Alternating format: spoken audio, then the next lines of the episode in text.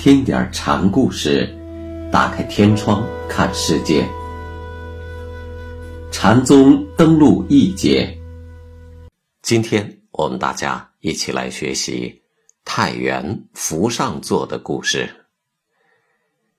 第一个小故事的名字叫《涅盘讲僧》。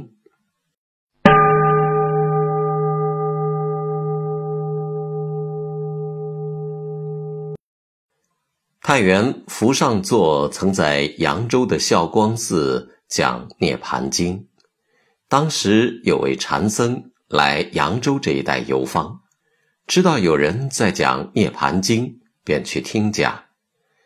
等福上座讲到三因佛性、三德法身以及法身妙理时，禅僧实在觉得好笑，忍不住就笑出声来了。讲了经，福上座便请禅师吃茶。吃茶当然不白吃，福上座就问禅僧：“我素来志向低狭，照本讲义，让和尚耻笑，还望赐教。”实在觉得做主不懂法身，禅僧也不推诿，单刀直入地说。我那样讲有什么不对呢？福上座问：“那好，你把教义中的法身之论再说一遍。”福上座便说起来：“法身之理，犹如太虚，竖着穷尽过去、现在、未来三际，横着贯穿十方，充斥八极，包括。”阴阳二仪，随缘而至，无不周洽。福上座说完，禅僧就说：“上座说的倒也并非不对，只是你只说到了法身的外围事，法身本身你却没有见到。”上座听罢，谦虚地说：“既是这样，就请和尚为我说一说。”我说的，你可相信？禅僧说：“怎敢不信？”福上座诚恳地说：“那好。”禅僧说：“做主就先停讲十天，回至室内，端然静坐，收心敛性，善恶诸念，就先一时放下。”福上座便照着禅僧的吩咐去做。头一天打坐，从初更到五更，忽闻更鼓声响，忽然气悟，兴奋之下便跑去见禅僧。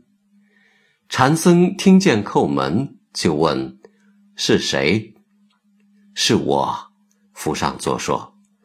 不想禅僧竟呵斥他说：“本来教你去传持大教，代佛说法，你怎么？”竟夜里醉汉子似的跑到大街上卧着。禅僧知道福上座为什么跑来，所以就用醉汉卧街的话告诉他：“你打坐来的那点灵感，是足迷惑你而已。”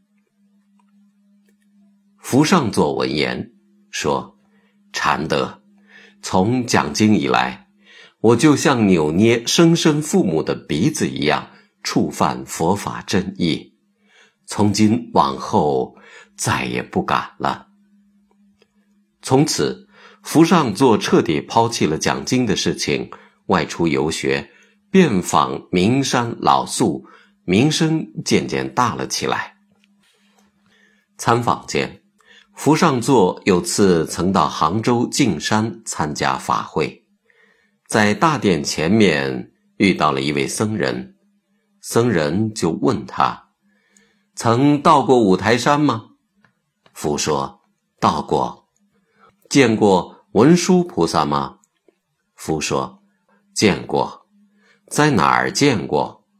福答：“在净山大殿前。”后来，这位僧人去雪峰禅师处，把这段对话的内容告诉了雪峰。雪峰一听就说：“怎么不让他到雪峰山来呢？”福上座听说这话之后，二话不说，打点行装，翻山越岭的就来到了福建，投奔雪峰禅师。福在与僧人的对话中，说在径山的殿前见到了五台山的文书，表现出福对佛家时空观念的卓越理解。时空的存在，从事法看是固定的。多长时间、多少距离是有客观数量，但这都是实心的分别结果。因为时空观念不必以事物的客观性为必具的条件。心情愉快时会觉得时间很快，注意力集中时可能对某些事物熟视无睹。这也就是说，在真常自信上并无此分别。有些高僧入定，几天的时间恍如几个小时，这都是因为回归自性的缘故。涅盘经上说：“佛性非内非外，非常非无常，所以不断。”金刚经上也说：“如来者，无所从来，也无所去。”都是对时空真常本体的说明。文殊菩萨既然是法力无边的佛性的化身，那么在哪里不能见到他呢？佛经上说，有位德云比丘，常年住在妙姑峰山，从不下山。善财童子去访他，七日不见，一天却忽在别峰相见。从不下山的德云比丘，为什么会出现在别的山峰上呢？这是一个意味深长的话头。雪峰禅师有一次上堂说法中，曾对宝福、长庆等人说：“望州亭与你们相见了，乌石岭也与你们相见了，佛堂前与你们相见了。”正是用德云比丘和善财童子的事，考验徒弟对佛法超越时空的理解。福上座与僧人在径山大殿前的对话深切此理，所以才有雪峰禅师的招呼。